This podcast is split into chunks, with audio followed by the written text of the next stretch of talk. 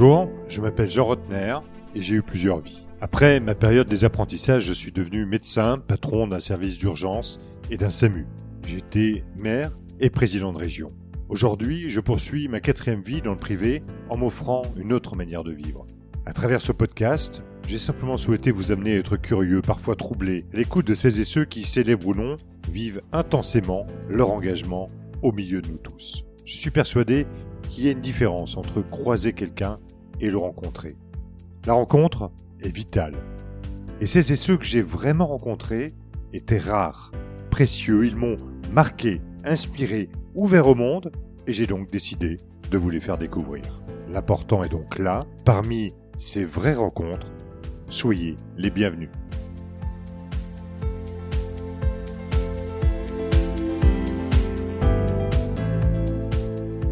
Jean Rotner, les vraies rencontres, l'essentiel est là.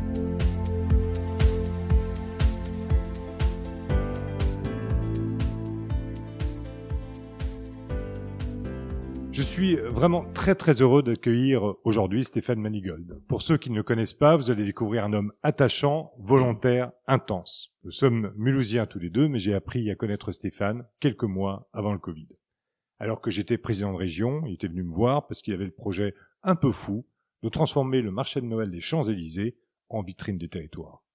Depuis, nous ne nous sommes plus perdus de vue. Nous étions tous les deux en première ligne lors de l'épidémie de Covid. Stéphane en défendant les restaurateurs face au système assurantiel et sa victoire contre AXA a démontré qu'il savait se battre pour les autres. Il n'a pas hésité à affronter un géant et vous allez découvrir que cela résume assez bien sa vie. Il a été rappeur au printemps de Bourges. Il est passionné de théâtre. Il a été DJ, livreur de pizza, pizzaiolo, animateur au Club Med, vendeur de voitures. Et aujourd'hui, il est patron d'un groupe de restauration de bientôt 8 établissements totalisant 5 étoiles au célèbre guide Michelin. Stéphane Manigold, c'est le refus de la fatalité, c'est une vraie rencontre. Il n'accepte pas d'emprunter les chemins de traverse, mais préfère l'autoroute pour vivre ses rêves afin de rêver de sa vie. C'est d'ailleurs le titre de son livre, paru aux éditions du Cherche-Midi. Bonjour Stéphane Manigold. Bonjour Jean Rotner. Comment très ça heureux. va? Bah moi je suis très heureux d'être là et en plus tu m'as beaucoup ému avec euh, avec tes mots parce que euh, tes mots me touchent et, et je me souviens effectivement de notre de notre première rencontre. euh, tu sais il y, y a Bernard Tapie qui avait dit une chose extraordinaire euh, que je m'applique. Tu as trois secondes pour plaire et en trois secondes tu m'as plu par ta générosité, ta sincérité, ton envie de faire les choses.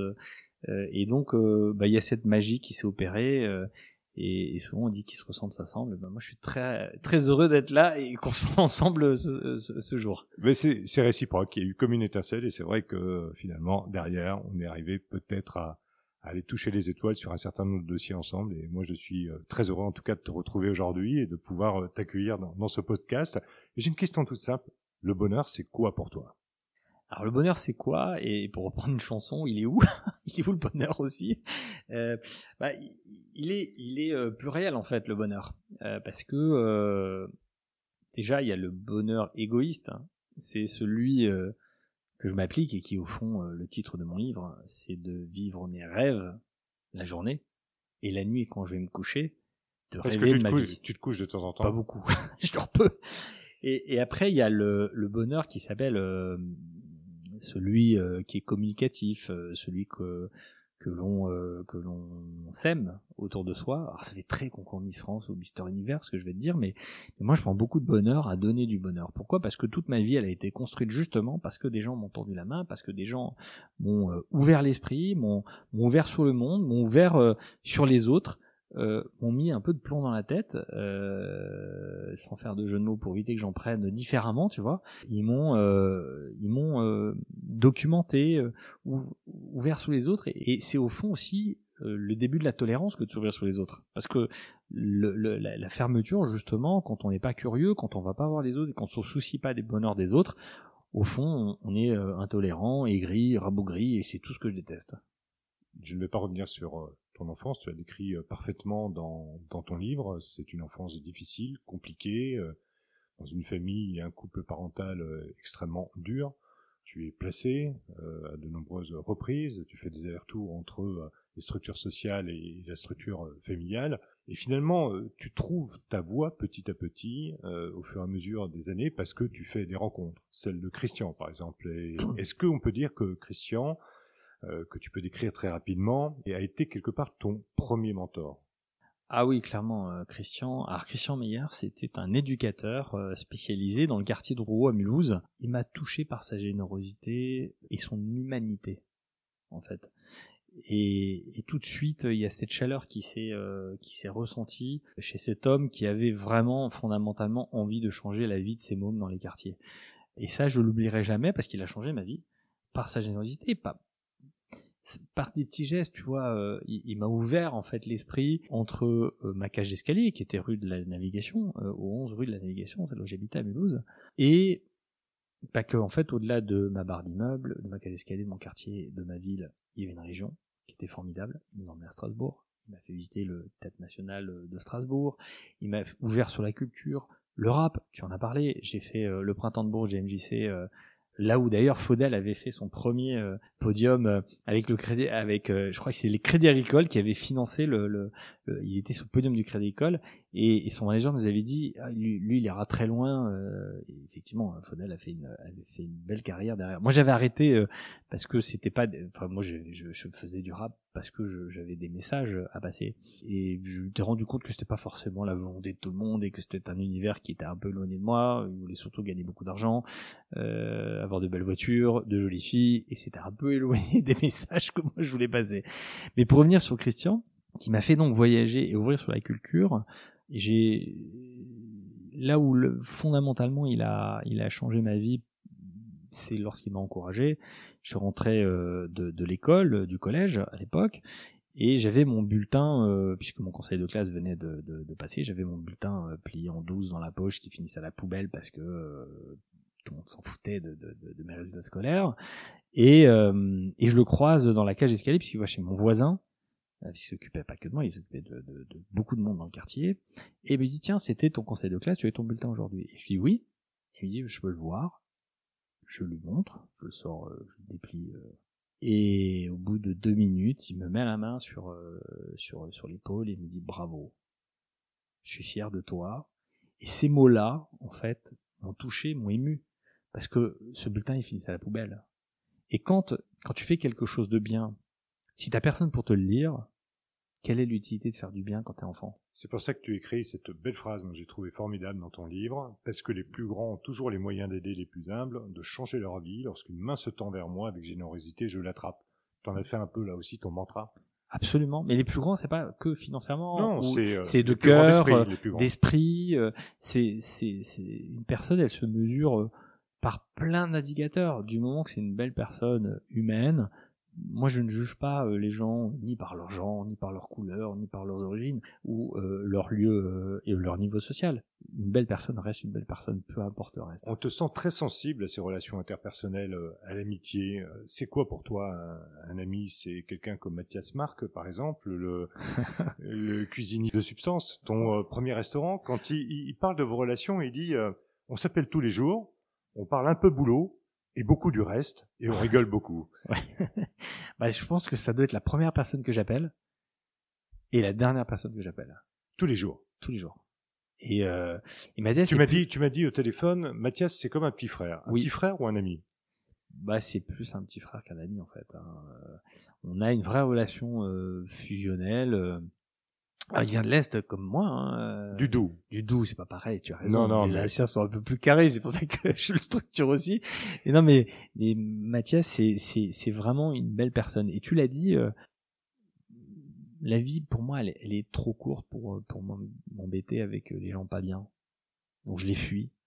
Euh, en revanche, j'aime m'entourer de belles personnes, de, de, de, personnes qui, qui peuvent euh, aussi à un moment euh, changer la société, le visage de la société, qu'elle soit euh, plus humaine. C'est peut-être un peu concours de Miss France ou Mister Univers, mais, mais c'est vrai, c'est sincère. C'est vraiment, moi j'ai besoin de, de, lorsque je fais quelque chose, lorsque je consacre du temps euh, parce que je trouve que le temps est trop court. Lorsque je passe du temps avec quelqu'un, il faut que ce soit une belle personne, sinon ça m'intéresse pas. Et peu importe en fait euh, euh, son niveau social, etc. Si la personne n'est pas une belle personne, tu vois, ça m'est arrivé de me, me, fâcher avec des gens parce que ce sont pas des belles personnes. Et on me dit mais t'es fou, tu vas te braquer, tu te rends pas compte qui c'est. Je dis oui mais c'est une saloperie, donc en fait cette personne m'intéresse pas. Et donc c'est ça, ça peut me porter des préjudices, hein, mais c'est pas grave, ça, ça me rajoute une pierre supplémentaire. Mais mais mais voilà, j'arrive pas, à, si tu veux, à, à trahir euh, mes convictions profondes. Je sais faire des concessions, si tu veux, pour pour arriver à un but, mais je ne sais pas trahir euh, mes convictions profondes. Ça, je, je, je, jamais je pourrais. Si je te donne des traits de caractère entre la confiance, la détermination, la générosité ou l'intensité, tu choisis lequel en ce qui te concerne? J'allais dire tous, mais euh, intensité et générosité en, en deux et l'intensité parce que j'ai une, une, vie extraordinaire. Euh, je travaille depuis que j'ai l'âge de 11 ans. Je m'épanouis. Alors, je, je, précise que j'avais pas de contrat de travail, hein, parce qu'à 11 ans, il n'y a pas de contrat de travail. Travailler chez des forains.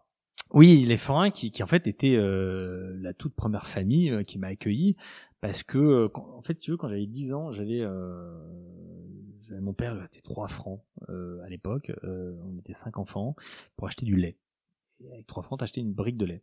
Donc je vais avec ma sœur à l'époque euh, dans un supermarché qui s'appelle euh, le Suma, je crois à l'époque. Et euh, j'achète cette brique de lait, je ressors, j'ai le ticket, j'ai cette brique de lait en main, mais je sais que ça ne suffira pas pour tout le monde. Et je donne cette brique de lait à ma sœur et je rentre à nouveau avec le ticket et je ressors à nouveau avec cette deuxième brique de lait puisque je repasse à la caisse en disant mais regardez je vous ai payé il y a 5 minutes, il n'y a pas tous les tous les, les QR codes, les, les, les, codes barres, tout ça, les antivols. Et, et donc je passe euh, et, et, donc j'ai réussi à avoir une deuxième brique de lait. Et puis du coup je ramasse un grand ticket qui était par terre parce que les gens jettent toujours les choses par terre, ils savent pas jeter dans les poubelles. Et tu fais la même chose. Et je fais la même chose. Voilà. Mais je n'avais pas envie de rentrer dans cette euh, vie de, de vol, de délinquance. Raison pour laquelle, à 11 ans, bah, j'ai, pendant la, la, la, foire Kermesse de Mulhouse, euh, qui démarre le 14 juillet de mémoire, euh, eh bien, euh, j'avais euh, j'avais postulé pour ramasser les tickets de manège et j'ai gagné mes premiers 50 francs à l'époque. voilà, c'est ce qui a construit. Mais la transition à toute faite finalement, c'est quoi la différence que tu fais entre une décision et un choix? Parce que ça, c'est des choix de vie que tu as fait. C'est bien que tu me poses la question sur le choix, parce que la seule chose dont on n'a pas le choix dans la vie, c'est de mourir. On n'a pas le choix. C'est comme ça. Pas le choix.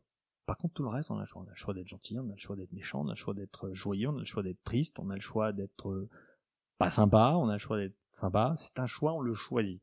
C'est une chose qu'on peut pas, c'est mourir. Donc à partir du moment où tu t'appliques ça, euh, conscience que tout ce que tu fais, tu en es euh, comptable, responsable, et, et, tu te responsabilises. Donc tu avances euh, avec aussi un peu le sens de, de, de la responsabilité, de l'envie de tirer des gens avec toi, de te créer un réseau, une communauté, une communauté où au fond tu vas essayer d'aider euh, les autres. Voilà. Alain Marshall, que tu connais bien aussi, qui est animateur de RMC, et tu es devenu chroniqueur euh, des grandes gueules, euh, aux côtés d'Alain et aux côtés de d'Olivier Truchot.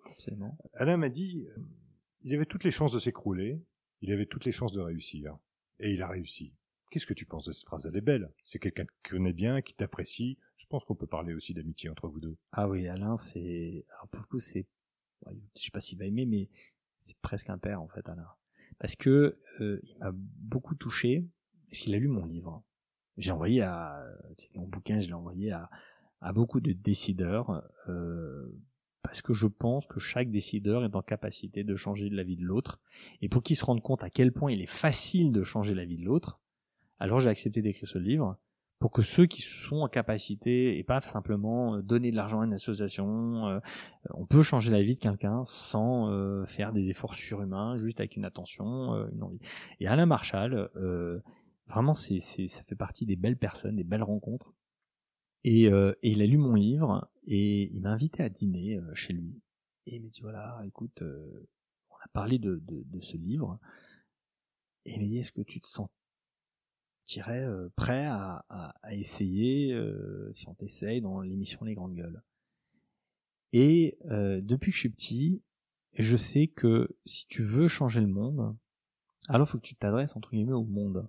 Et quoi de mieux que d'avoir trois heures d'antenne dans une émission incroyable pour passer des messages d'intérêt euh, pour, pour, l'intérêt général. Et, et Alain m'a, donné cette, cette, cette, cette, chance extraordinaire que de pouvoir intégrer l'émission Les Grandes Gueules sur RMC. Et j'en suis très reconnaissant parce que celui qui te, celui qui te donne cette opportunité, il faut pas la, la, la, la gâcher. C'est, c'est, voilà, c'est, c'est un très beau cadeau qu'il m'a fait et je suis très heureux depuis maintenant plus d'un an, euh, euh, presque un an et demi maintenant, euh, d'être dans cette émission. D'ailleurs, j'ai, je suis à l'antenne là demain, donc tu vois, c'est. Tu parles d'ouverture au monde. Tu en parles et tu le décris très bien là aussi dans ton livre. Tu en parles souvent. on a parlé du printemps de Bourges qui t'a ouvert là aussi au monde. Mm. Tu euh, pars aussi parce que tu es sélectionné dans une démarche nationale. Euh, tu rencontres d'ailleurs le président Chirac à l'époque. Euh, tu, tu, pars en août 96 à Atlanta, découvrir aux Jeux Olympiques, découvrir là aussi tout un univers, des équipes de, de, basket contre lesquelles vous prenez d'ailleurs une branlée monumentale, mais tu découvres à la fois la rigueur et, et la force d'un sport, sport, collectif et d'un travail. En même temps, c'est l'époque aussi où il y a des gens comme Bernard Tapie, dont tu as parlé tout à l'heure, euh, qui euh, émergent dans, dans, la vie publique. Tout ça, c'est des repères qui, pour toi, euh, bien t'ouvrent de nouvelles perspectives, qui construisent finalement le jeune homme que tu es à l'époque. Le jeune homme, le culot et l'autoroute. je vais juste revenir sur le printemps de Bourges. Le printemps de Bourges, en fait, tu vois, il y avait toute cette jeunesse des banlieues, des quartiers qui était là et qui exprimait autre chose que de brûler des bagnoles on sort quand même des minguettes, euh, des, des émeutes dans les minguettes, de Vaux-en-Velin. Euh, tu vois, il y avait quand même les émeutes dans les quartiers qui étaient euh, qui étaient chauds à l'époque. D'ailleurs, tu pourras faire le lien aussi avec ce qui s'est passé au début de l'été, parce que je t'ai vu, j'ai vu des, des posts LinkedIn signés. Stéphane Manigold, je tiens à rappeler qu'il existe une alternative à cette violence pour nos jeunes, ça s'appelle le travail, l'effort et, les et la persévérance. C'est pas forcément pris de manière tout à fait positive par les gens qui te répondent, mais euh, à la, à la rigueur, tu t'en fiches. T'affirmes là aussi euh, ce que tu as vécu, ce que tu as pu découvrir dans ces expériences. Bah, tant qu'ils m'ont pas démontré le contraire, j'ai raison. Donc ceux qui écrivent simplement euh, c'est faux, bah, qui me démontrent le contraire. Moi, je, suis très ouvert, je suis un garçon qui aime apprendre. Mais pour revenir sur le printemps de Bourges, travail, effort, persévérance. Tu vois, je, je, je discutais avec un type totalement désintéressé, hein, qui était à la drague, je crois, à l'époque, et qui était un des organisateurs du printemps de Bourges MJC. Et je, et je m'insurge en disant, mais c'est quand même incroyable, toutes ces caméras euh, M6 à l'époque, enfin la 5, etc., qui venaient, euh, TF1, qui venaient dans nos quartiers lorsque les bagnoles brûlaient, mais qui étaient absolument pas présentes lorsque les jeunes s'exprimaient au printemps de Bourges. Et ça, c'était, euh, je, partais le lendemain, et c'était remonté aux oreilles du ministre euh, Philippe Douste-Blazy, ministre de la Culture, qui était venu, et donc il, m'avait cherché, il savait pas qui j'étais, mais ils avaient remonté ses propos au ministre.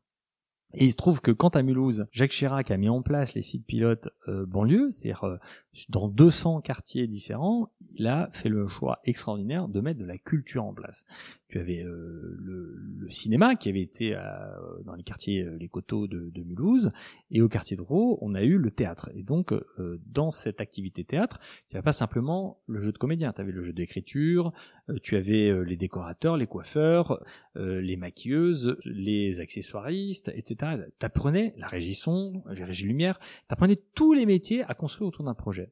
Et quand euh, la DRAC euh, est venue, à l'époque, il y a une dame qui, qui me dit, avec le discours que j'avais déjà à l'époque, qui me dit, mais c'est marrant, ça me rappelle un petit jeune, euh, ton ministre cherchait, qui avait tenu c'est à peu près ses propos.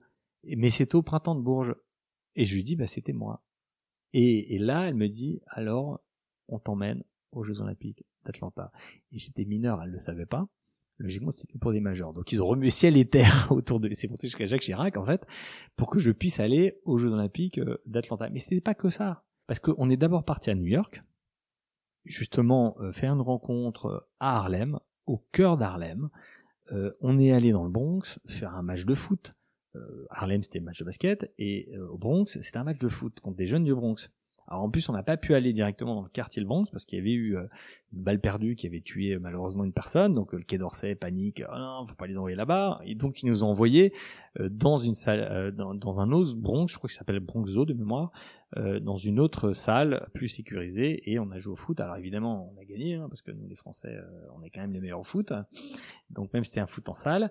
Par contre, quand on est allé jouer au basket au cœur de Harlem, et c'est ça qui était passionnant c'est qu'en fait, au cœur de Harlem, tu as une grande église, et tu as un curé qui euh, récupérait tous ces petits jeunes qui finissent à 70% à la NBA. Il les forme et à 70% ils finissent à la NBA. Mais c'était une leçon sur le travail, la persévérance. c'est un exemple à suivre, toi, pour, euh, Ah oui. pour la France, avec ce qui s'est Ah passé oui. au début de l'été. Comment, Clairement. comment est-ce que tu analyses ça, euh, vu de ton, avec ton profil, ta vie personnelle, aujourd'hui ta vie d'entrepreneur, de responsable, de personne qui plus que jamais effectivement tend la main aux autres, comment est-ce que tu ressens finalement euh, ces, euh, cette guérilla urbaine que l'on a vue, ces quartiers qui se sont enflammés, euh, des villes comme Montargis qui n'avaient jamais bougé, qui ont bougé? Qu'est-ce qu'il en pense, le, le- le Stéphane euh, que l'on connaît euh, au, au fond de lui-même? Tu vois, il y a, il y a plusieurs conséquences. Et je t'ai raconté une petite histoire de Christian Meyer qui met la main sur euh, l'épaule avec mon bulletin et qui me dit bravo. On ne célèbre plus l'excellence, les bons résultats. On a reculé au nom d'un égalitarisme qui n'existe pas, d'une espèce de chimère, tous égaux. Ça n'existe pas au sein d'une même fratrie, des enfants qui grandissent avec les mêmes parents, dans le même logement, même niveau social, euh, ils ont chacun leur chambre, chacun leur salle de bain, tout, tout, tout est formidable. Et ben au sein de cette même fratrie, il n'y aura pas d'égalité. Il y a des enfants qui vont mieux réussir que d'autres, certains vont avoir plus de problèmes. Et, au sein de même d'une fratrie, ça n'existe pas. Qu'est-ce que tu veux mettre? De l'égalitarisme au sein d'un quartier, d'une région, ou d'un pays, ou d'un continent, ou dans le monde? Ce n'est pas possible, c'est une chimère. Donc, au nom de cet égalitarisme, on a reculé sur les diplômes. Moi, quand j'ai reçu mon brevet des collèges, qui m'a dit que c'était bien? Quand j'ai eu mon bac, qui euh, est-ce que l'éducation nationale te dit célèbre ça Aux États-Unis, ils le célèbre. Tu as, euh, on célèbre le diplôme. célèbre de plus en plus ceux qui ont une mention. Oui, mais mais même tu dois célébrer. On a on a reculé euh, sur le fait qu'on célèbre l'excellence, qu'on célèbre la réussite, donner le goût de réussir au nom d'un espèce d'égalitarisme où tu vas euh, voir ton résultat du bac dans un préau sur un affichage où si t'es affiché tu as ton bac, si t'es pas affiché tu l'as pas. Mais tu te rends compte le, le le misérabilisme dans lequel on est tombé.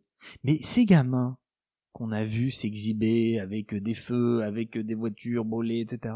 Ils s'exhibent, c'est leur trophée. Pourquoi on leur donne pas d'autres trophées que la violence et la délinquance? Pourquoi on les célèbre pas lorsqu'ils réussissent? Pourquoi on les célèbre pas lorsqu'ils font bien les choses? Célébrons le bien, tu verras que le mal il va reculer. Et ça, on l'a perdu dans cette société. On a, alors je dis pas que c'est la seule chose qu'il faut faire, mais l'éducation nationale, par exemple, bah si on considère que l'éducation c'est les parents, pourquoi on continue à l'appeler éducation nationale On l'appelle enseignement national, on dit que l'éducation c'est les parents. Mais l'enseignement doit célébrer celui qui réussit, pour encourager les autres à réussir aussi, pour encourager celles et ceux qui, qui sont euh, laissés euh, derrière, euh, ont aussi envie de se dire, bah je vais y arriver. Et moi je vais dire un truc, je préfère que mon fils soit dernier de la classe avec 17 de moyenne que premier avec 5. C'est ce qui t'a poussé à, à rédiger ce fameux livre blanc. Je l'ai un peu Oui. découvert dans la jaquette de, de ton livre. Et c'est vrai que... Est-ce que tu crois que les solutions que tu essaies, tu as 14 propositions, Oui. euh, parfois c'est pas un peu simpliste? C'est une question qui provoque, mais, euh, Mais si c'est simple, pourquoi on le fait pas? mais justement, je te, Bah je, voilà. je te pose la Mais question. je, vais, je vais te prendre Mais- l'exemple. Euh, par simpliste aussi, c'est est-ce que euh, on justement dans, dans notre pays, on, on doute de ces euh, parfois solutions toutes simples à faire parce que on, on se cache derrière son petit doigt? Tu sais, des grandes choses, la roue, c'est quelque chose de simple. Hein. Pourtant, elle a été inventée. Mais c'est très compliqué. Et, et, et- mais c'est très compliqué. Et pourtant, c'est tellement simple et tellement utile. Et que, aujourd'hui encore, des siècles et des siècles après, on s'en passe pas. Elle a évolué. Mais c'est quelque chose de simple à la base. Une grande idée, euh, lorsque euh, euh, quelqu'un crée vente privée, pour parler d'une mode française, ils ont fait quoi? C'était des choses qui se vendaient entre eux, entre copains. Puis après, ils se sont dit, bah, tiens, on va faire un business. Et aujourd'hui, c'est un empire international. C'est parti d'une idée simple. Laissons les choses simples des fois se mettre en place et arrêtons de tout compliquer. Parce que t'as des gens qui considèrent que tout va bien quand tout va mal. Moi, je ne suis pas de ceux-là. C'est pas, c'est c'est pas mon truc. Donc, il faut savoir aussi mettre des choses simples en place. C'est quoi? C'est, par exemple, l'éducation, qui pour moi est un, en tout cas l'enseignement, qui est un éducation-enseignement, qui, qui sont deux principes fondamentaux pour euh, réussir. Je vais donner trois exemples. Le premier, c'est l'ARS, donc l'allocation de rentrée scolaire. Moi, j'ai vécu une situation où mon père était à découvert, euh, avait pas d'argent, et puis cet argent arrivait, il servait à réparer la voiture qui tombait pour la deuxième fois en panne, à remplir le frigo parce qu'il faut quand même manger. Et puis au fond, cet impôt qui est collecté, il est logiquement destiné à l'éducation, à l'enseignement et à la réussite et à ce fameux égalitarisme pour que les enfants puissent avoir une trousse, un cartable, etc. Si c'est ça l'objectif, pourquoi on continue à donner aux familles? Pourquoi on ne s'assure pas, au travers des écoles, des primaires avec les maires, des régions avec euh, les présidents de région, euh, pourquoi on ne redistribue pas cet argent dans les écoles et que ce sont les écoles qui fournissent le matériel nécessaire à l'éducation de l'enfant et à l'instruction et à l'enseignement de l'enfant? C'est ça le but recherché de l'ARS, c'est pas autre chose? Bah faisons-le. Ensuite, pour moi, je suis absolument favorable à euh, l'uniforme scolaire, pas pour des questions de euh, je veux défendre les couleurs de mon école, etc. Non. Le racket, la violence à l'école, c'est quoi? C'est euh, les marques qui incitent nos jeunes à se piquer des baskets, dernier cri. C'est ces marques-là qui au fond pourrissent la tête de nos jeunes parce qu'ils ont besoin d'exhiber une forme de trophée qui s'appelle la tenue vestimentaire. Demain, si tout le monde habille pareil, qu'est-ce que tu vas les piquer, euh, raqueter euh, la, tenue de ton voisin? Bah, aucune. Et puis, il y a eu cette, euh, ce débat sur euh, le signe ostentatoire religieux. Mais un signe ostentatoire, il n'est pas que religieux, il est aussi d'aisance économique supérieure. Quelqu'un qui a les moyens. Quand tu à l'école, ça se voit, le professeur le voit, il te distingue, il sait que toi t'es un putain d'enfant pauvre parce que t'es habillé comme un enfant pauvre, et euh, ton voisin, lui, il va être mieux habillé. Ben, au fond, tu remets de l'égalité. Ça paraît antinomique avec ce que je disais tout à l'heure, mais la vraie égalité, elle est là. Elle est pas, euh, elle est pas dans cette espèce de truc où on veut cacher l'excellence. C'est juste on met sur le même pied d'égalité chaque enfant. Et puis avec les économies que tu réalises, euh, puisque tu fais des sacrées économies quand, euh, quand euh, tu, tu, fais ça, eh bien tu inscris obligatoirement les enfants à l'école, à la cantine scolaire. Parce que tu ne peux pas apprendre si tu n'as pas un repas sain par jour dans l'estomac. étudier, apprendre l'estomac vide, ça m'est arrivé de le faire, crois-moi que tu penses à tout sauf à écouter ton professeur parce que tu as faim. Donc tu es complètement déconcentré, tu n'apprends pas. Donc ça paraît tellement bête. Mais pourquoi c'est pas fait? Pourquoi l'échec de l'éducation nationale est aussi flagrant? Parce qu'on a donné des clés à des gens, et je vais faire un petit crochet politique, à des mecs comme Jean-Luc Mélenchon, qui sont des cumulards de, euh, de revenus, qui toute leur vie ont cumulé de très gros revenus, euh, des mandats, etc., mais qui vont expliquer aux pauvres, oh, l'oisiveté, travailler moins, euh, en gros, continuez à rester pauvre. Mais quelle est cette gauche aujourd'hui qui, qui dit aux pauvres continuez à rester pauvres tant que moi je reste riche? Tous ces businessmen de la misère, je les vomis. Voilà. Stéphane Manigold, un homme engagé et qui n'a pas sa langue dans sa poche. Merci en tout cas. On a beaucoup parlé de ton enfance, de tes débuts professionnels, de ta jeunesse. Il y a un moment important, c'est celui où tu quittes la province, où tu quittes Mulhouse pour, comme on dit chez nous, monter à Paris. c'est le moment où, euh, c'est un peu le moment de l'émancipation. Euh, tu intègres une nouvelle famille, euh, de, de nouvelles perspectives. C'est ton premier appartement, c'est les débuts d'un succès professionnel des rencontres qui tombent assez bien euh, au hasard de la vie, au hasard de ta vie professionnelle, euh, Arditi, euh, Deniso que tu que tu découvres. Le 35 rue des Martyrs, c'est quoi pour toi? Parce que moi, quand j'entends la rue des Martyrs, voilà ce que j'entends.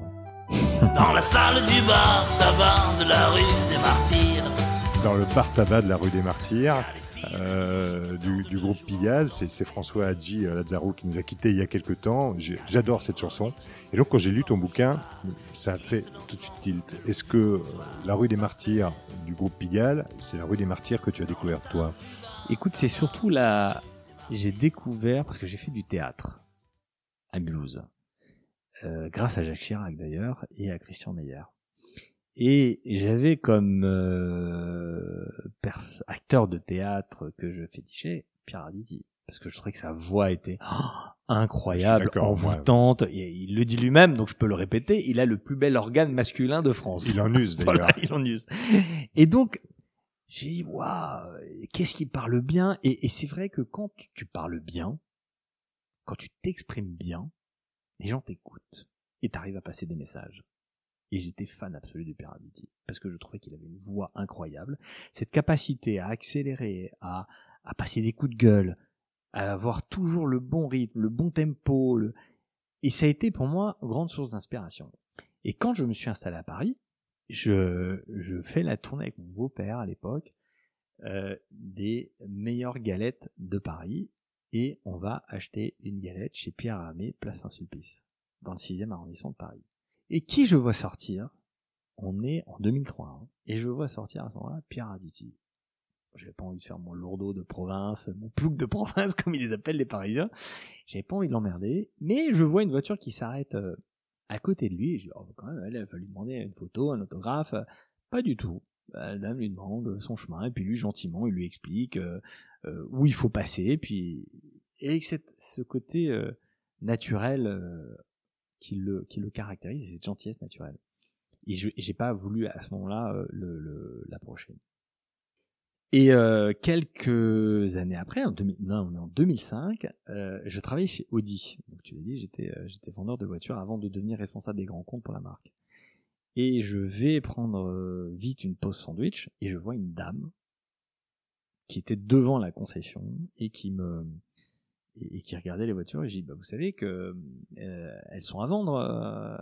elle me dit euh, j'aimerais bien m'en acheter une mais j'ai d'abord un appartement à vendre ah j'ai dit écoutez formidable je travaille ici je cherche un appartement c'est ma pause déjeuner si vous qu'est-ce que vous voulez elle me dit ah, moi j'aimerais bien mon rêve c'est de m'acheter une Audi A3 j'ai dit, bah, parfait, c'est exactement la voiture que j'ai, c'est ma pause déjeuner, si vous voulez. Euh, on y va, je visite votre appartement, mais à culot, je sais même pas. Elle me, dit, euh, et je lui dis, mais il est où votre appartement? Elle me dit, euh, ah, il est au 35 rue des Martyrs, à Paris, dans le 9e. Et je ne connaissais absolument pas la rue des Martyrs. Je dis, bah, parfait. Et donc, on part ensemble, et c'est une Alsacienne, ça s'invente pas, Madame Broadbaker. Ça s'invente pas. Ça s'invente pas, non, Tu comme ça, non, c'est vraiment alsacien. Et donc, euh, le, le, le- l'accroche est faite, et je lui dis, bah, moi aussi, je suis alsacien, civilisé. Et on arrive dans cette rue des Martyrs. Et moi, je suis comme un môme. Je vois le Sacré-Cœur, parce qu'il faut y aller dans la rue des Martyrs. Quand tu montes dès le début, Notre-Dame de Lorette, et tu montes, tu vois le Sacré-Cœur et tout. Puis moi, j'arrive dans ce truc, oh, à l'angle de la rue euh, Clausel. Je rentre dans cet appartement, et je dis, waouh, un jour, je vis là. Et j'étais, mais tu avais en plus la salle d'escrime euh, de Paris avec un marronnier incroyable. Et puis tu sais, quand t'as l'habitude de voir un peu de verre. À Paris, t'en vois pas beaucoup du verre. Et donc quand j'ouvrais les fenêtres de la chambre et du salon, je voyais cet arbre, ce marronnier absolument magnifique qui, qui m'a, qui, tu vois, la nature m'apaise. Et donc, euh, et donc, euh, je, je, elle me dit, bah euh, voilà, euh, combien, combien, je lui dis combien vous le vendez. Elle me dit, bah je sais pas, vous pouvez emprunter combien?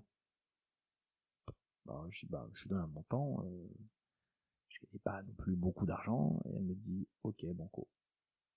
Ça faisait un an et demi qu'il était vide son appartement, et j'ai acheté cet appartement. Elle t'a acheté une voiture? Non. mais mais j'étais très content de, de, de, de- de- d'avoir fait cette rencontre formidable. Et il y a une dame qui s'appelle Madame Pia, qui habite dans cet immeuble. Donc on emménage avec mon épouse. Madame Pia, c'était, c'était une dame assez âgée, euh, qui, perdait la vue et, qui montait les escaliers, il n'y avait pas d'ascenseur. Donc on était au deuxième étage. Et cette dame, je, l'accompagne, euh, à chaque fois que je rentre, euh, je sais pas pourquoi je tombe toujours sur elle. Et donc je, mets une plombe à rentrer chez moi, donc elle me raconte toute sa vie. Et un jour, elle me dit, vous savez qui a grandi dans cet appartement et qui, en petite culotte, venait regarder la télé parce que j'étais la seule à voir la télé en noir et blanc à l'époque du quartier? Je dis non, mais vous allez me le dire, Madame Pierre. Elle me dit Pierre Arditi. Fais comment ça? Elle dit oui, Pierre Arditi a habité ici. Au quatrième étage, son père avait un atelier d'artiste. Et figurez-vous que le petit Pierrot venait regarder la télé en noir et blanc en petite culotte dans mon appartement. Ah, formidable. euh, moi qui aime cet acteur, il se passe trois semaines et je suis à la concession, donc Audi de nouveau. Et j'ai le responsable du service apprendre qui dit ah il y a deux messieurs qui sont pressés, euh, ils aimeraient voir une, voiture, euh, mais ils sont très pressés. Et j'arrive et je vois qui je vois Pierre Arditi. Et je lui dis avant qu'on démarre notre discussion, est-ce que le 35 rue des Martyrs ça vous parle? Et une histoire d'amour est née entre nous, puisque effectivement il a grandi là-bas et que son rêve je l'ai su plus tard et j'ai réalisé le rêve de Peraditi, c'était de retourner voir l'appartement de son père, que j'ai eu le plaisir de voir au quatrième étage, puisque j'avais gardé de bons rapports avec mes voisins. Stéphane Manigold, l'homme qui réalise les rêves de Pierre Arditi. C'est fantastique quand même, c'est super. Non, mais ton histoire c'est- assez génial parce que c'est ces petites euh, portes euh, finalement de la vie qui s'ouvrent et qui permettent de, de créer euh, un réseau, un maillon, des amitiés, des relations. On revient sur une discussion du, du début. Bah, quand t'aimes euh, les autres, et que voilà, tu t'intéresses aux autres. Il n'y a pas de hasard en fait quand tu t'intéresses aux autres, parce que souvent on dit oh c'est le hasard, il a de la chance, machin. Enfin, il euh, euh, général, hein. Mais non, en fait, euh, t'as deux types de hasard. Celui qui euh, ferme ses écoutilles, ses yeux, ses oreilles, et qui voit jamais le train passer, et qui se dit oh là là, les autres ils ont de la chance. Et puis celui qui vit la vie à pleines dents, qui souffre, qui écoute, qui s'intéresse aux autres, qui pose des questions aux autres, et qui à un moment fait le lien d'une discussion de Madame Pia qui l'a aidé à monter les escaliers Ah, tu et qui lui a raconté, tu vois. Tu sais, c'est- c'est c'est Éluard. Qui ça, c'est toute ma vie, C'est. Éluard qui a cette cette phrase fantastique quand il dit euh, il n'y a pas de hasard, il y a que des rendez-vous. Et, Oui. euh, et c'est bien, voilà. Je crois, moi, c'est un peu mon mantra. Je trouve que c'est c'est quelque chose. euh, il- dans cette phrase, il dit beaucoup de choses sur l'humain et sur la capacité justement, eh bien, d'aller vers l'autre. Je trouve Mais, mais tu cites euh, le hasard et euh, Claude Lelouch, lui, il, il m'a appris une chose. Il m'a dit Stéphane, le hasard a du talent. Et il a tellement raison. Quand, quand tu quand ouvres tes yeux, oui, le hasard a du talent. Euh, vis les choses, intéresse-toi aux autres, ouvre-toi aux autres, écoute, euh, euh, mange la vie à fond, quoi. Euh, tu vois, quand t'as quand t'as pas d'argent, en fait, quand tu quand tu nais, visiter Mulhouse, c'est gratuit se balader euh, dans le centre de Mulhouse, essayer de comprendre, c'est gratuit, ça, pas, ça coûte rien. Par contre, tu vas t'enrichir. Euh, donc, c'est ça aussi. Quand tu habites Paris, ce qui est mon cas aujourd'hui, il y a plein de choses que tu peux faire gratuitement. Aller visiter, voir la Tour Eiffel, bah, on va y rentrer, c'est c'est payant, mais, mais passer devant la Tour Eiffel, c'est gratuit. Tu as des nuits au musée qui sont gratuites. À Mulhouse, c'est pareil. Tu as, des t'as des sessions, tu as, plein de choses que tu peux faire gratuitement. Se cultiver, s'ouvrir aux autres, c'est gratuit. Alors, il y a un truc qui interroge, euh, je saute vraiment du coq à l'âne, Mathias Marc. Il dit, je comprends pas pourquoi il aime les pâtes au carbonara. Ah Parce que... Il est fanat, je change complètement, et je, je le dis pour les auditrices et les auditeurs, je, je change complètement parce que... Cuisine euh, quand même. parler cuisine, parce que ça fait... Ça va Grande faire, cuisine. Ça va faire la transition avec, euh, avec Éclore, euh, le, le groupe que tu euh, présides aujourd'hui. Mais il est complètement dépité, parce que je lui ai posé la question un peu traditionnelle pour savoir quel était ton plat préféré. Euh, Mathias fait par exemple un riz de veau euh, fourré aux anguilles absolument euh, génial. Il dit Incroyable. non, non, non, non, c'est des pâtes au carbonara. C'est vrai. Le carbonara qui- qu'il adore. Et il adore la cuisine italienne. D'ailleurs, tu as un, tu as un livre euh, pas très loin d'ici, de, de la, dans ton bureau sur sur l'Italie et la cuisine italienne. l'excellent François-Régis Gaudry. Voilà. Euh, Qu'est-ce qui te fait aimer cette cuisine italienne? Bah, c'est mon passé. Les pâtes, c'est le plat du pauvre.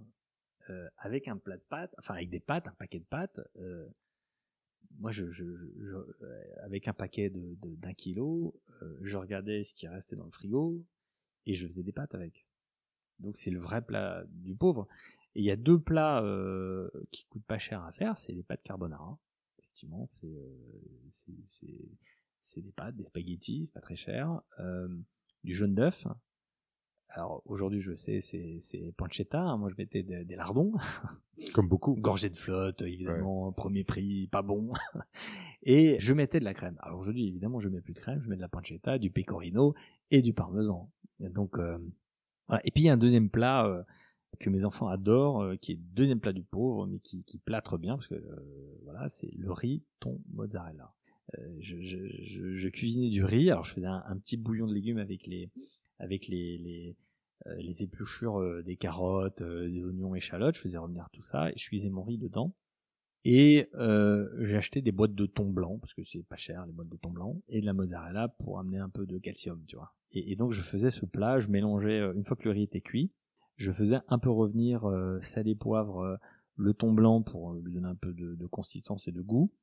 Et je mélangeais tout ça et je mettais la mozzarella que j'avais taillée euh, en tout petits morceaux euh, à la fin pour que ce soit euh, pour que ça tienne au corps. Et c'est un plat que mes enfants adorent.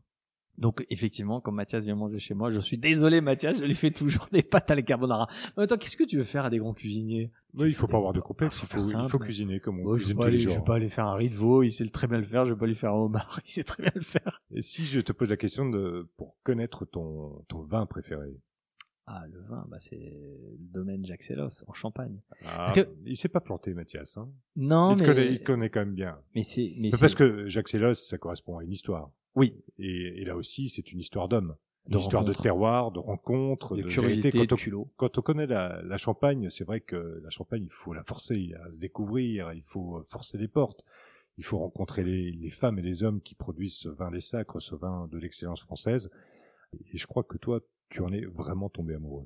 Oui, alors c'est là on revient en 2002 et en 2002 mondial de l'automobile et bah forcément dans le stand Audi puisque j'étais chez Audi, dans les, en tout cas dans les marques premium, le champagne coule à flot avec des coupes euh, du champagne. Et puis moi j'aimais pas ça, je trouvais que ça avait le goût de l'aspirine, euh, c'était ça me donnait mal au crâne et je trouvais ça c'est le goût de l'aspirine sans avoir l'effet de l'aspirine ça ça te donne mal au crâne quoi c'est l'effet inverse recherché de l'aspirine et, euh, et j'ai un pote euh, à la fin du salon euh, me dit allez je fais une soirée champagne chez moi euh, pour fêter le, le, la fin du salon.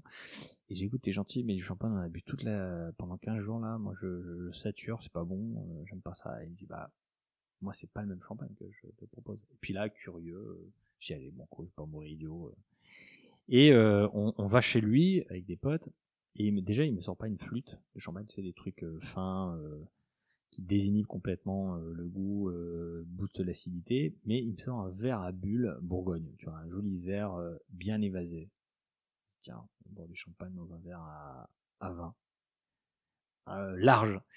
Et il me sert ce, ce, ce champagne du domaine Jacques Substance, qui est une cuvée que je découvre à ce moment-là, et d'une couleur, mais jaune paille, orangé, hyper concentré, que je mets au nez, et je dis, mais c'est pas du champagne là et je goûte et je suis tombé amoureux de la Champagne et de ce domaine. Et il me dit maintenant tu te démerdes pour en acheter. Parce que je dis mais où est-ce que tu trouves ça euh, Alors moi je te bêtement euh, les caves Nicolas et moi je me dis oh non non non pas déconner euh, c'est toute petite production débrouille-toi pour en trouver je te dirai pas on en achète. Et donc je bah tu me connais hein je finis par trouver où, où ils en vendent euh, et c'était les caves Auger Paris 8e euh, où j'en achetais assez régulièrement jusqu'en 2004, euh, donc deux ans après, où je continuais. J'avais des amis qui venaient manger à la maison, qui, qui habitent Reims et qui faisaient des, lui, il faisait des études de gynéco-obstétricien. Et, euh, et j'ai tiens, et elle pharmacie. Et je lui dis tiens, je vais leur faire découvrir euh, un champagne euh, dans leur future région. Et je vais au Cavogé un samedi 12h30 pour en acheter et je tombe sur le, le, le le, directeur général euh, de, cette cave à l'époque et je lui dis voilà j'aimerais acheter deux trois bouteilles du domaine Jaxelos que je vais faire goûter à mes amis. Et il me prend de haut parce que forcément j'avais 4 ans une tête de petit con euh, jeune con jeune branleur qui certainement ne veut pas ça. Il me dit ah non mais des gens comme toi ça boit pas ça. J'ai commencé avec des gens comme moi. Et euh, il me dit non, non bois ça euh, commence par te faire le balai. Et je dis non mais ça fait deux ans que j'en achète euh, c'est ce champagne que j'aime et j'ai envie de ça et il me vraiment me parle mal. Et puis moi, con comme je suis, j'ai bon ok bah coco, la Champagne c'est à une heure et demie d'ici, je sais pas du tout, je prends ma bagnole et je commence à mettre mon GPS en direction à Vise euh, pour aller euh, ce domaine. Truc complètement, euh, tu sais, tu te lèves un matin, tu te dis tiens samedi je vais aller acheter du champagne euh, chez un vigneron, c'est un truc un peu débile quoi. Et, j'arrive et j'arrive euh, au domaine, donc c'était au domicile à l'époque de, du vigneron, et je tombe sur un monsieur qui faisait sa compta, je savais pas que c'était le vigneron. Et je dis, ah, bonjour, j'aimerais acheter du champagne et tout. Puis il me dit, ah, pauvre, j'en ai pas. Euh, toute la production est vendue depuis bien longtemps. Euh, et je raconte ma mésaventure. Et lui il me parle de ses vignes et de la façon dont il traite ses vignes, qui respecte la nature, son parcours. Et je m'intéresse, mais je suis comme un môme, bouche ouverte, de quelqu'un que je vois en face de moi qui a travaillé durement pour produire euh, ce, ce, nectar absolument incroyable. Ce qu'il faut quand même remettre dans le contexte, c'est que nos artisans, nos agriculteurs, nos, nos vignerons, pendant 365 jours, eux, ils s'angoissent, puisque la météo, puisque les aléas climatiques, puisque la maladie, plein de choses font que une récolte peut être catastrophique. Et donc, je, je bois ces paroles. Et à la fin, il dit, bon, vous êtes sympa, je vais vous vendre quand même une bouteille, parce que vous avez fait tout ce trajet. Euh, J'étais heureux. Et il me dit, mais je vous vends une bouteille vous êtes content. Sinon, c'est pas la bouteille, c'est pas fait de vous vendre une bouteille. C'est l'échange que j'ai pu avoir avec vous qui fait que je suis heureux pas la bouteille. Les gens trouve à Paris, j'irai chez un autre caviste.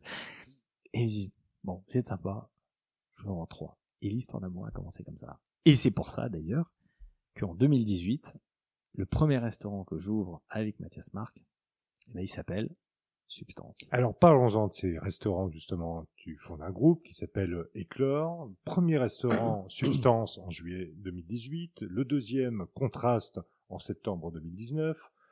Ensuite, tu rachètes euh, Rostand en janvier 2020 avec euh, son petit frère, euh, le bistrot Flaubert, juste à côté, en, janvier toujours. Liquide sera porté sur les fonds baptismaux en mai 2021, Granit en septembre 21, Braise en mai 2022. Tu t'apprêtes à ouvrir l'hémicycle. C'est quoi? C'est c'est de l'audace. C'est l'audace pour toi, c'est avoir de l'expérience, c'est être en capacité d'être aussi gourmand. C'est euh, parce que tu as accru euh, ta compétence. Et là aussi, tout le monde te décrit comme un patron, euh, comme un gros travailleur. Quand euh, il y a quelque chose qui te passionne, tu te donnes à fond et tu veux le connaître à à 100% pour être le plus fort. C'est parce que tu maîtrises finalement ta zone de confort et tu oses en sortir et en vouloir toujours plus. Tu n'hésites pas à faire le pas de plus. C'est quoi avoir de l'audace pour Stéphane Manigold? Avoir de l'audace, c'est se lever le matin et avoir un événement sans l'avoir prévu. Il m'est arrivé euh, là d'acheter euh, un bien euh, par hasard. euh, c'est comme ça. C'est c'est juste euh, quelque chose qui à un moment fait que je lui dis tiens que je alors substance par exemple pour, pour revenir pour le premier restaurant. Substance toujours chez Audi cette fois-ci. C'était un restaurant sarde, Il Gusto Sardo. Et j'ai un pote qui a qui était directeur général d'une boîte juste à côté. C'est dans le 16e arrondissement de Paris, pour situer. Et lui, il a ses bureaux vraiment à 500 mètres de ce lieu, et je l'appelle et je lui dis, voilà, euh, descends, euh, je passe te prendre, on va déjeuner. euh. Il me dit, non, non, gare-toi, on va déjeuner à côté. Je dis, oh non, tu sais, dans, ton quartier, c'est pas très bon, il n'y a pas, pas vraiment de table. Il me dit, si, viens, Paul Younes, qui était directeur général d'une boîte qui s'appelle UFI, qui, c'est une boîte de, de conseillers en gestion en patrimoine. Il gère 1200 salariés et il me dit, bah non, mais gare-toi, euh, bon, t'es sûr Euh, Il me dit, et on va manger dans ce fameux restaurant Ingusto Sardo où je vois euh, très belle clientèle et je mange des pâtes. On se refait pas. On se refait pas, je mange des pâtes au thon, vendues quand même très cher. Et moi, connaissant le prix de fabrication d'une pâte, et j'en ai fait des pâtes au thon, enfin j'ai fait des rues au thon, du coup je, je, je sais calculer ce que coûte un plat de pâte au thon. À l'époque c'était vendu quand même 40 euros, je crois, ou 42 euros. Et punaise, euh, le truc il est plein, il y a personne dans le quartier et tout. C'est cher les pastas. Ouais, ça fait cher les pastas. Et j'étais en pleine recherche d'un restaurant, de, de poser pied. Et j'ai dit, bah, c'est dans ce quartier je vais aller. Parce que quand t'arrives à vendre des pâtes à 49 euros, euh, bon, ça, a priori, il y a, y a un marché quand même, quoi. Et tout le monde me disait, parce que j'aime bien aller là où tout le monde dit ne va pas, parce que je m'applique toujours euh, euh, une règle supplémentaire qui est de dire, il ne faut pas aller là où tout le monde va, il faut aller là où tout le monde ira. Et le 16e, quand j'ai commencé à chercher euh, un restaurant, tout le monde dit, oh non, le 16e oublie, euh, le week-end il n'y a jamais personne, c'est un désert, euh, les gens y partent pendant les vacances, euh, ils sont jamais là, euh, c'est, je sais pas, ouais, très bien, mais moi ça m'a, passionné. euh, Ça te donne l'audace, c'est ça pour toi. C'est euh, exactement. c'est de, de risquer, mais un risque aujourd'hui que tu maîtrises parce que tu es en capacité euh, finalement à partir de tes compétences acquises, de de ce que tu as appris la vie, de ta capacité aussi à, à manager. Tu es un patron euh, comment exigeant, tu es un patron euh, rigoureux, tu es un patron conciliant, tu es un, un patron bienveillant. C'est euh, tout ça, ça va ensemble ou euh, comment tu fonctionnes avec avec tes chefs? Parce que les chefs aussi c'est un petit peu des artistes, c'est pas forcément simple, je pense. que- Bon, moi aussi je suis un artiste. hein. oui, mais euh, t'es le patron. T'es le patron. Ouais, mais ils sont associés, tu vois, Mathias, Ouais. il est associé dans mon groupe, tu sais, le, le groupe Éclore, c'est, mes premiers actionnaires, c'est quand même mes salariés, entre guillemets.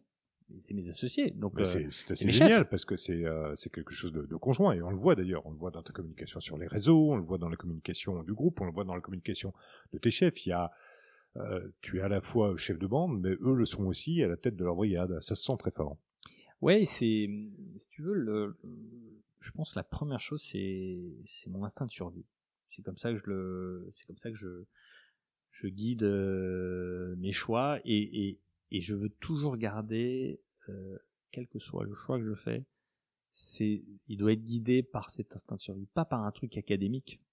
Bien sûr que euh, mon groupe aujourd'hui est structuré avec, euh, avec des gens qui académiquement ont la tête bien faite, mais je veux garder cet instinct de survie que j'ai cultivé depuis que je suis petit, euh, de me sortir de situations qui franchement des fois étaient chaotiques, euh, et je m'en suis sorti. Et bien voilà, tu vois, ce, ce, ce- cette petite étoile euh, qui doit s'appeler certainement Christian Meyer, qui est au-dessus de ma tête, euh, je veux pas en abuser, mais je veux l'écouter et je veux pouvoir euh, guider mes choix par euh, des sentiments. C'est très irrationnel ce que je te dis, mais c'est vrai.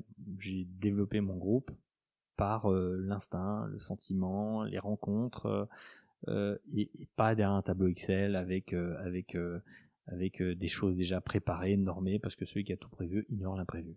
Et donc j'ai voulu vraiment créer ce groupe par, par, instinct. Tu vois, le, développement en 2018, si tu m'avais dit qu'en 2023 j'aurais 8 établissements Paris, je t'aurais pas cru. Et donc, euh, euh, hémicycle, tu vois, le, restaurant au pied de l'Assemblée nationale, c'est le temple du pouvoir, c'est au pied du pouvoir, c'est dans un très beau quartier, c'est à rive gauche, c'est c'est le septième, c'est mythique, le premier arrondissement c'est mythique, le 16e c'est mythique. Tu vois, moi je viens des, quartiers beaucoup plus populaires et, je me dis, euh, bah, si j'arrive à, faire éclore des talents dans ces quartiers et exister dans ces quartiers, c'est formidable. Et donc c'est ce qu'on fait, c'est que euh, quand on s'implante par exemple euh, dans un quartier, on fait toujours travailler les commerçants en proximité. La pharmacie, c'est la pharmacie du restaurant on a un compte dans toutes les pharmacies de nos quartiers qui sont bien souvent en face de nos établissements. Tu vois, Maison Restaurant, on a une pharmacie en face, on a un compte. Euh, dans le septième, il y a une pharmacie un peu plus bas de la rue de Bourgogne. Eh bien, on va ouvrir un compte là-bas et c'est là-bas où on va acheter. Euh, tu parce que ça peut se brûler, ça peut se couper euh, dans les restaurants. Donc, il faut, des kits de point secours que tu achètes facilement sur des plateformes en ligne, etc. Certainement moins cher. Et moi, je trouve que c'est bien de, parce que je défends le lien social, le tissu social mais peut-être parce qu'aussi dans les quartiers euh, comme le Drouot, comme le Zub de Mulhouse, les commerces ont disparu dans ces quartiers. Et que le tissu social de ces quartiers... Il n'y a plus de lien social. Il n'y a plus de lien social. Il n'y a plus le pharmacien où tu vas et tu rencontres, tu dis bonjour aux gens, tu, tu vois, il s'est délité, t'as plus ton boulanger, au Coteau, le quartier dans lequel tu as grandi, il y a encore un pharmacien, il y a encore un coiffeur, il y a encore un boucher, il y a bah, encore un... Taille, j'espère. Ah bah si, il faut qu'il revienne vraiment. Mais mais je, suis revenu, euh, euh, mais tu sais quand t'as des cicatrices comme ça. Je sais.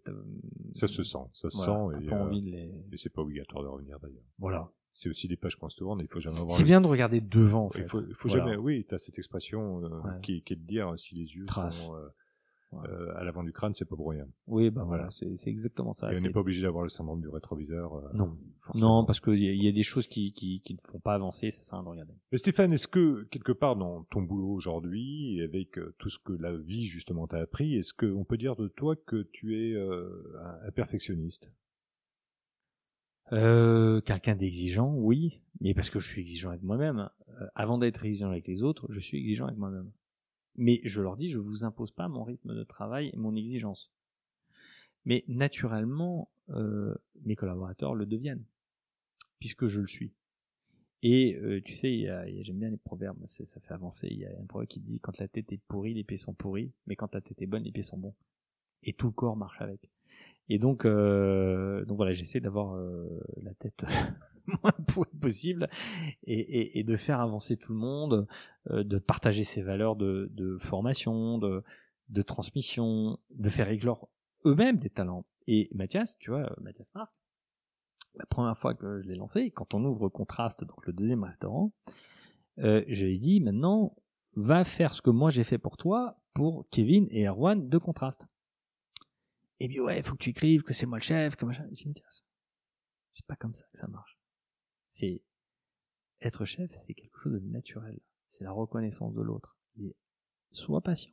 Les gens reconnaîtront ton talent, mais ne l'exige pas. Parce que si tu exiges des autres une reconnaissance, tu ne l'auras jamais. Mais je peux te dire qu'avec Mathias, ça a marché, parce que moi, j'ai dîné un soir, euh, il était juste au bar, à, Substance, et euh, je crois que son second n'était pas là ce soir-là, et il a pris euh, sous sa coupe, pour être son second finalement, un jeune apprenti. Pendant toute la soirée, il lui a expliqué il lui a décrit, il lui a indiqué ses erreurs, mais avec une patience et une pédagogie qu'on a juste admiré. C'était formidable. En tout cas, on a passé une soirée exceptionnelle simplement à regarder ce jeu et ce ballet dans la cuisine. Je crois que le message que tu viens de donner, en tout cas, il l'a bien intégré. Mais tu sais, j'ai la chance d'avoir euh, des chefs euh, extraordinaires humainement.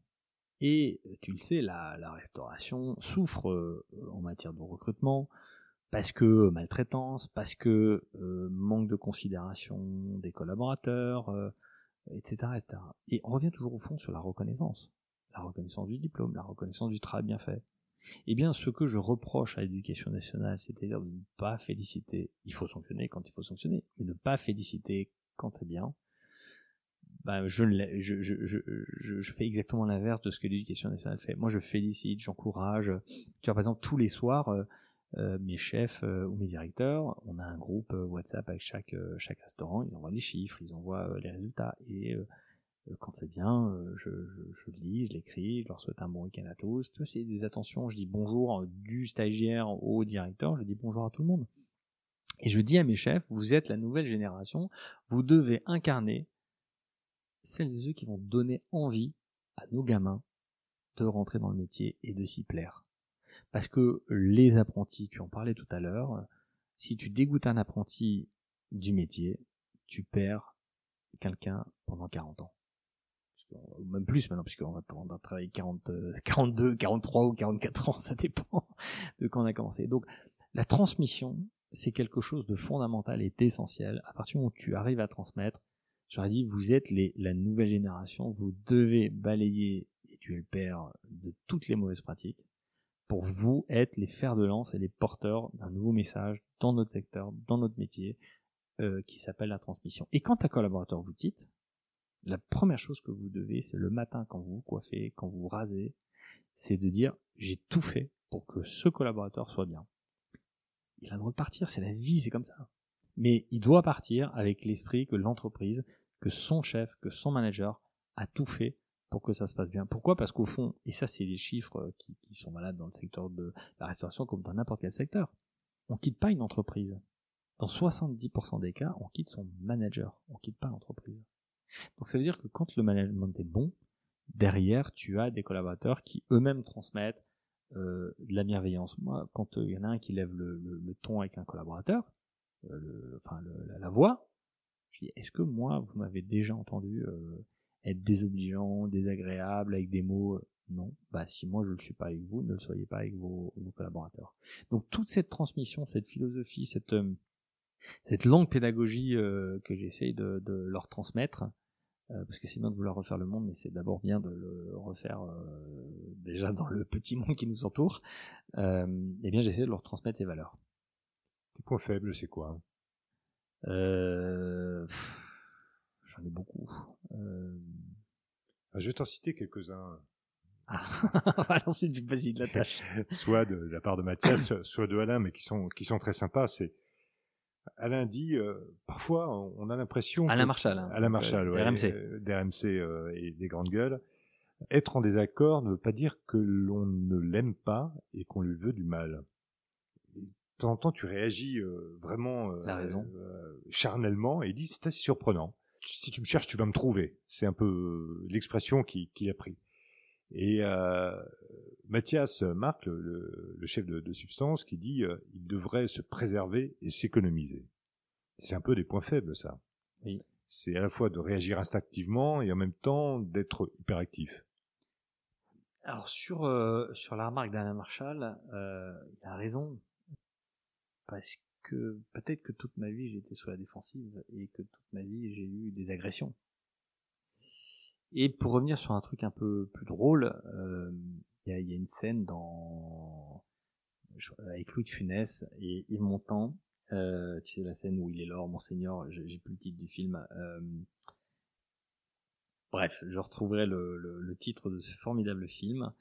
Il y a un moment, tu as une scène avec Yves Montand et qui bouscule euh, une, euh, une savante, serveuse, et, Louis de Funès lui tape euh, sur l'épaule parce que Yves Montand s'excuse et il dit quand on est riche, on s'excuse pas, on est désagréable. Et c'est vrai que dans le milieu, de temps en temps, des gens qui ont une certaine aisance financière, ils peuvent être désagréables. Et donc je peux me mettre assez rapidement, même trop rapidement d'ailleurs, parce que c'est pas, c'est un cliché. Comme euh, les jeunes des quartiers sont euh, forcément violents, bah, c'est un cliché qu'il faut que je m'affranchisse. Où est-ce que tu peux progresser Et le corollaire, c'est un peu le corollaire de tes défauts. Et là aussi, il y a des idées de- d'Alain Marshall ou de Mathias Marc qui disent euh, quelque part, quand on en veut trop, on se fragilise. Et il faut se méfier au fil des années. Et justement, je te souhaite à un moment donné d'arriver à faire une pause. C'est marrant quand même. Euh, parce que la déception risque d'être à la hauteur de son emballement s'il ne prend pas suffisamment de hauteur. Ça, c'est Alain qui le décrit. Et il a raison. Il connaît bien. Ah, il te connaît bien, hein Ouais, C'est, euh, mais ils ont parlé de toi avec énormément d'affection. Et mais j'ai beaucoup d'affection euh, pour lui, tu sais. Alain fait partie des personnes, comme toi d'ailleurs. Je te l'ai dit, je t'ai écrit déjà, cher Jean, que tu es une belle personne. Et quand je l'écris, je le pense. Il n'y a pas beaucoup de personnes qui pourront dire Stéphane Benigol m'a écrit Tu es une belle personne. Tu en fais partie, Alain Marchal en fait partie, Mathias Marc en fait partie. Mais tu trouveras pas 50 personnes qui te diront Stéphane Benigol m'a envoyé un message en disant Tu es une belle personne.